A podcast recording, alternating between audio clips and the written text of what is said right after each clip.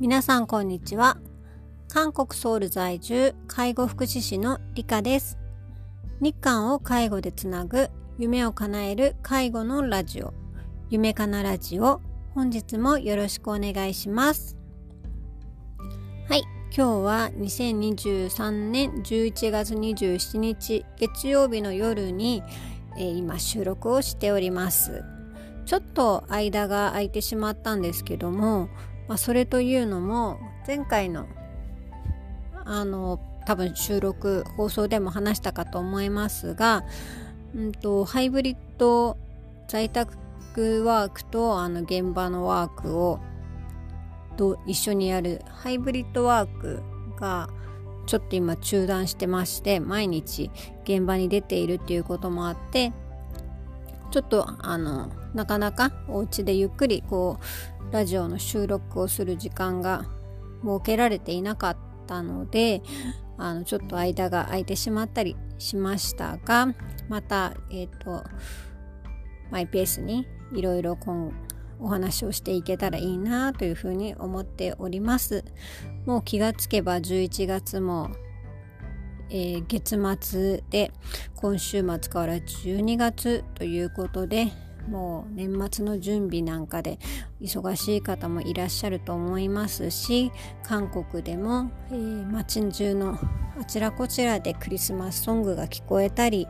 えー、クリスマスツリーが飾ってあったりっていう風な、えー、そんな風景がちらほら見られているそんな、えー、11月の末でございます。まあそんなこんなでですね今日の本題今日のテーマは、うん、介護現場の課題についてちょっと今私が思うことをいくつかお話ししたいなというふうに思っております。えっとですねまあちょっといろいろとお話ししたいことはあるんですけどもタイミングなんですかねまあ時期的なこともあってそうなのかなんか最近その介護現場の悩みとか課題とか、うん、やるせなさみたいなことを感じることがちょっと増えています。うん、それはまあ私だけではなく私の周りの、えー、同業者の人の話を聞いてもそんな雰囲気があるっていうのが、えー、感じております。うん、何て言うんですかね。ちょっとうまく言えないんですけど、あの、まあ、韓国もこの介護保険制度が始まってもうすでに15年ぐらい経っているんですがなんかこうアンバランスというかなんかすごく現場とうんまあ、教育現場と実際の福祉現場と,、うんとまあ、政府というのかな国が求めているものとあとまあちょっとそういうベンチャー企業っていうんですかね。他の何て言うんだろう他の多職種あ多職種じゃない何て言うんだろう他企業が、えーと、とこの介護分野に、えー、参入している人たちとのギャップであったりなんかまあいろんなことがすごくアンバランスだなっていう風なのを感じております。まあ、それはまずはまあ、えー、と私の知人の話をしますと私の友達も訪問介護を中心に、えーといろいろな会社で働いて今はあるベンチャー企業の介護現場介護事業所で働いているんですけども何て言うんですかねその彼女が言うには現場とそのトップとか上の人たちがあの言っていることや目指していることと現場のギャップが大きすぎるとか夢みたいな話をしているっていうようなことを言っています。まあ、なんというのかそれはうんとある意味その現場ではない、えー、本部が言っていることは、うん、綺麗事って言ったらあれですけどまああのなんだろう日本のケア。日本のケアって言ったらあれかな。なんだろう。うんうまく言えない。そのすごく素敵なケアなんですよね。綺麗な施設で綺麗なえー、っと綺麗な施設で綺麗な環境でいろんなテクノロジー最新テクノロジーを使ったりいろんなコンテンツがあったり教材があったりっていうそういう介護現場介護現場っていうかそういう施設でサービスを提供するっていうのが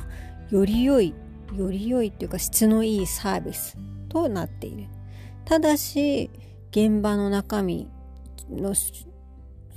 利用者さんお年寄り高齢者の方が求めているのは生活の部分。食事だったりお洗濯であったり掃除だったり。でそれをやるのはおばさんの介護職。なので正直その綺麗なとか最新のとかっていうのがまだまだ必要とされていないレベルの介護現場。なので彼女はそのそのギャップになんかちょっと板挟み板挟みっていうか違うのになっていうモヤモヤを感じながら働いてるよっていうのを最近聞いたりしました。で私の場合はそうですねこの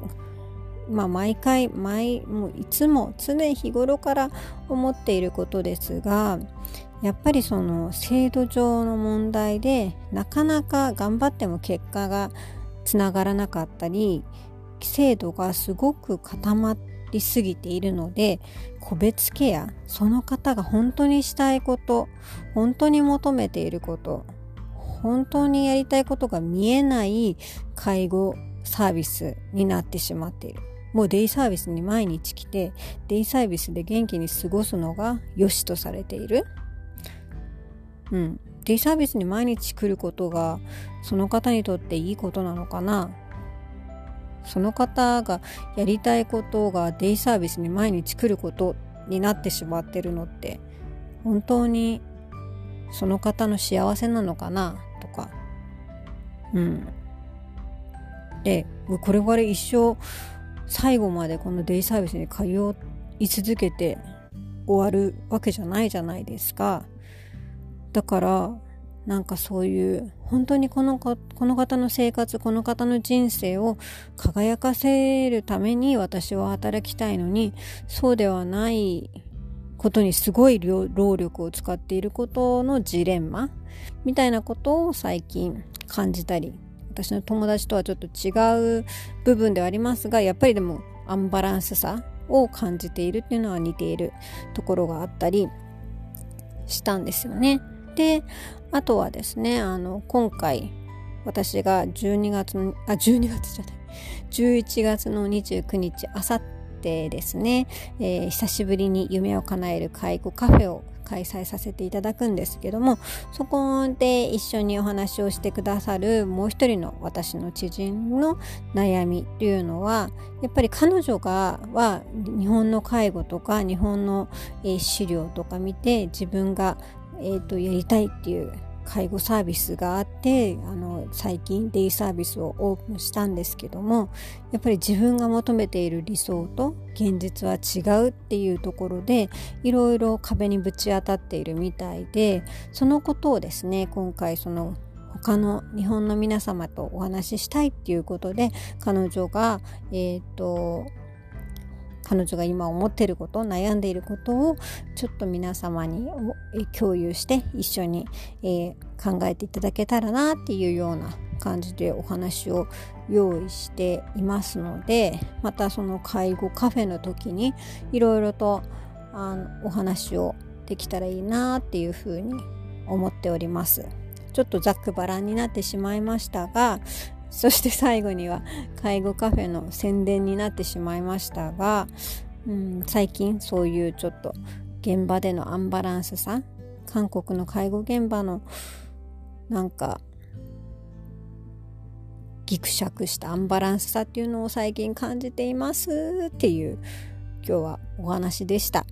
まあ、月曜日からちょっとマイナスなお話になってしまいましたが、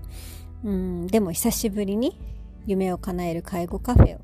開催いたしますので、ぜひそこで皆さんにお会いできる、できたらいいなと思って、